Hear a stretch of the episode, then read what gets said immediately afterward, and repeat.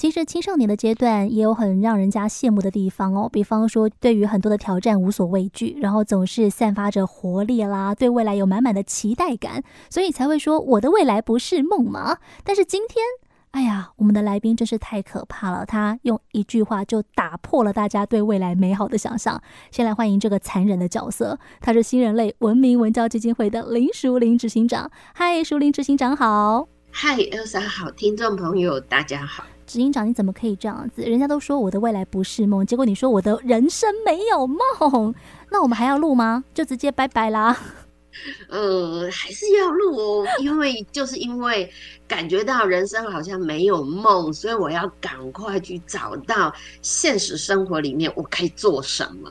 可是怎么会没有梦啦？你就不是这么悲观的人，为什么下了一个这么悲观的标题？我我想我也不是在吓大家啦，因为前一阵子认真的读了一些书，关心了一下现在年轻世代他们的处境啊，我发现新贫族这件事情真的是我的孩子这个世代他们所面临的挑战。新贫族指的是薪水很贫困，还是我的心灵很贫困，还是说两个都有？呃，我觉得都可以哎，你我觉得您的诠释真好。其实新贫族它是指新的贫穷一族。哇，天哪，还都不是我想的这两个，所以大家真的是贫困到另外一个新的境界，所以要有一个新贫族哎。那现在新一代的贫困的这一族是怎么个贫困法？应该是说，现在的年轻的世代，尤其像我的儿女这个世代，他们通常所赚的这些薪资，要用来支付他的生活所需，只能说刚刚好而已。这个还只是单身的阶段哈，单身自己一个人的时候呢，可能薪水刚好够用。万一我今天结了婚，生了小孩，薪水真的就不太够了。对呀、啊，确实，有时候我们认真的去想，现在的年轻世代，他们难道不够努力工作吗？但是有时候好像再怎么样工作，他们赚的就嗯刚刚好。哇，所以更不用说，我可能还想存钱买车买房，难怪不能够怪我们现在这一代都不婚，好不好？是因为根本没有那个资格结婚，甚至生小孩。是啊，如果我们今天是一个新的贫穷一族。想想看，我的未来啊，不要讲生活里面的每天的柴米油盐，讲到这么远大的梦想，其实有时候年轻的世代会跟我说，他觉得好遥远。哎，所以我们今天的标题听起来真的很残酷。我的未来没有梦。要怎么办？我都觉得潸然泪下了。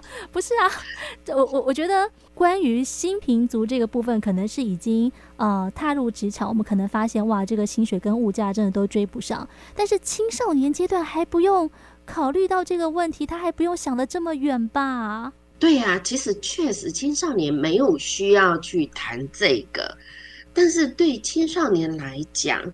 他现在最重要的事情就是，他要设定他人生的方向，对吧？那各位想想，现在正在养青少年的这个世代是谁？已经是挺贫困的一代了，可能就是我们刚刚在说的这些新贫族了，对吧？对啊，有可能哦。我们一直在强调世界变化很快。真的是变化很快，所以新的年轻的这个世代，他所需要的生存能力，可能跟我自己在成长的过程中，这个所需要的或者被要求培养的能力，真的是不太一样了。没错，哇，我觉得我越来越可以感受到这一辈的青少年承受的压力有多大，因为当爸妈已经是新贫族的时候。可能在你的学业上面一直看不到长进，然后好不容易帮你找了家教，让你上了补习班，帮你缴了钱，然后你还拿这样的成绩来对我。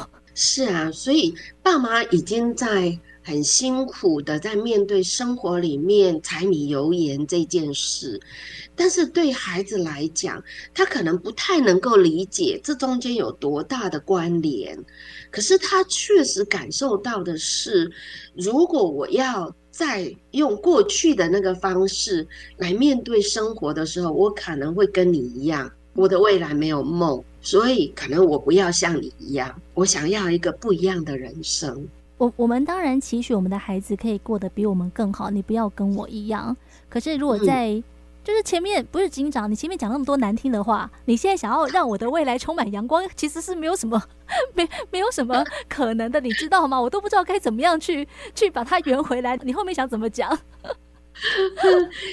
嗯，我要说的是说，如果我们还是用旧时代的那些工作价值或生活观来看，那你就会面对真的就是新贫族了。嗯，我举一个例子好了。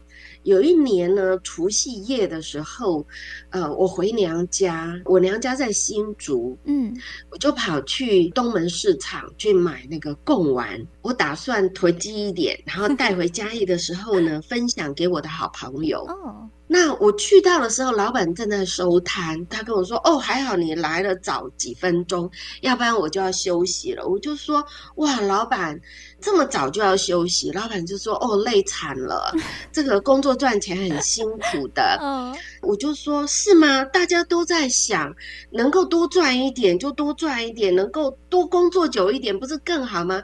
老板就说：“哎，你这个观念不对哦，做得久不见得赚得多哦。”哎，这。这是一个很有趣的想法。是我突然恍然大悟，对，这个时代有很多人做的很久，他好像很努力，可是他赚的不一定多。可是有些人呢，他只要掌握了某些很重要的诀窍或者那个点。或者那个知识，他可以赚很多啊！所以努力工作、努力存钱这件事情，好像是上个世纪的人在说的。天啊，执行长，我现在发现你是教育部派来的吧？重点是多念书，你累积足够的知识跟智慧，你未来就有更多的路可以选择。那你也许就有机会成为那一个。好像没有那么累，但是钱却赚得比别人多那么一点点的人。我觉得不只是要念书，而且要把书念活了才对吧？哦，真的不能够死读书了。是因为这个时代的转变，很多时候我们认为很好用的东西，到后来它如果不转变，它最后也要被淘汰。对，我我自己很早一开始的时候使用的手机。我就用 Nokia 的，各位知道现在 Nokia 也有手机吗？我也用过 Nokia 的手机。执行长丢出这个问题的时候，我顿时想说，现在哪还有 Nokia 生存的空间？哦，不好意思哦，Nokia 又在卖智慧型手机了。哇哦，好哦，但是已经不是芬兰当初的 Nokia，所以是已经被收购了吗？对，Nokia 已经卖给富士康了。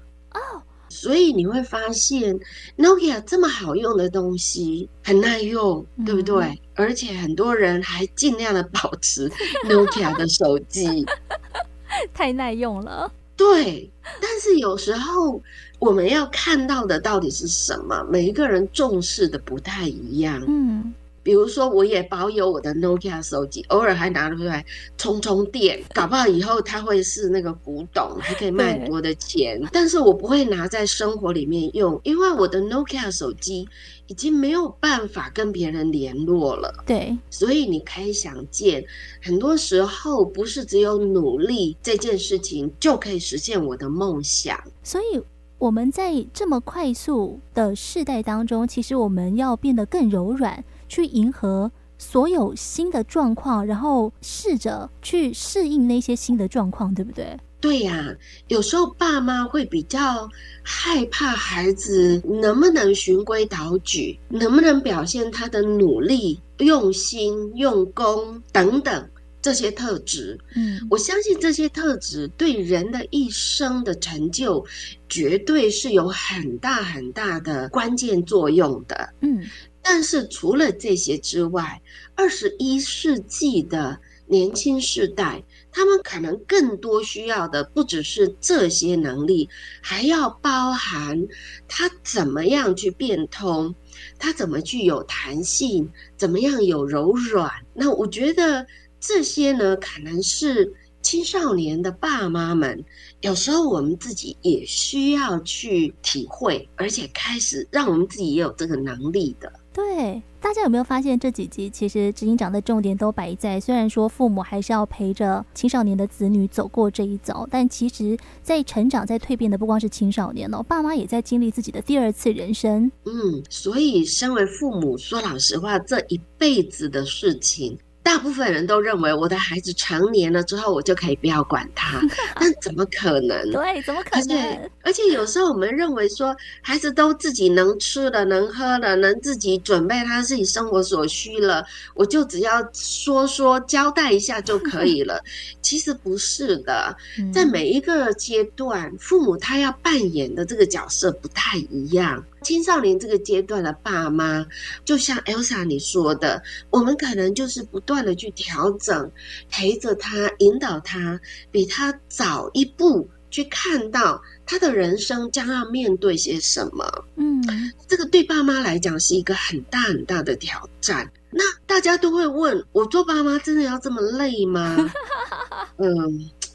这也是啦，所以就看我们自己对做父母这个角色的期许是什么了。嗯，对，这倒是真的。我们很难要求所有的爸妈都要这么的陪在小朋友的身边。但是我觉得，就像执行长一开始说的啦，就是我们总是希望给小朋友最好的，所以一定还是会想办法在力能所及的过程当中能够。